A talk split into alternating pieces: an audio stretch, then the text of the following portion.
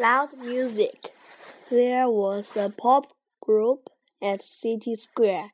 They played some loud music. Ben enjoyed the loud music very much. He had great fun, but Kitty didn't. Do you like the music? No, not at all. It's too loud. Ben and Kitty were at home. Kitty wanted to play some loud music for Ben. Ben, do you like loud music? Yes, I do.